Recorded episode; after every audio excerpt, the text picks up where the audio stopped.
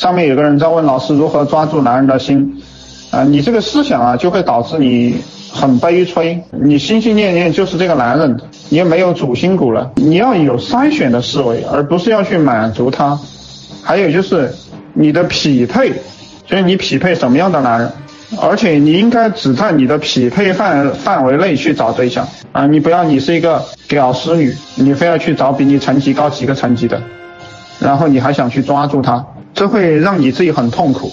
嗯，女人主要是修炼修炼吸引力的，就女人她开始是诱惑，她是诱惑这个男人，然后这个男人如果对她有兴趣，对吧？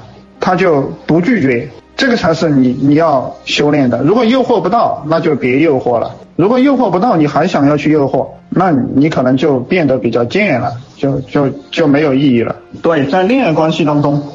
在男女情感关系当中，最重要的是不要强求。如果你要强求这个男人的话，那个这个男人啊，他吃干抹净，就会导致你既浪费时间、身体，还有你的钱都浪费了，最后他还跑了，然后你就很痛苦了。这个就是强求的后果，就是你想要强求，就说明你价值不大。我觉得你们很多人的智商都特别的低，但是呢。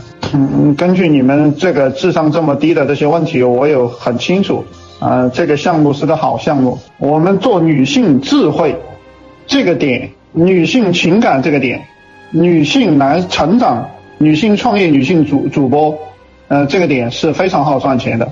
我相信以我们恋爱宝典和我我讲的课，麦陈老师的课，醍醐灌顶的课，啊，你们可以花三九八来听，活到老学到老。一定要学习，让自己变得更智慧。去评论区打六六六，我会送您一份女老板如何找到有钱男人电子书，每天更新。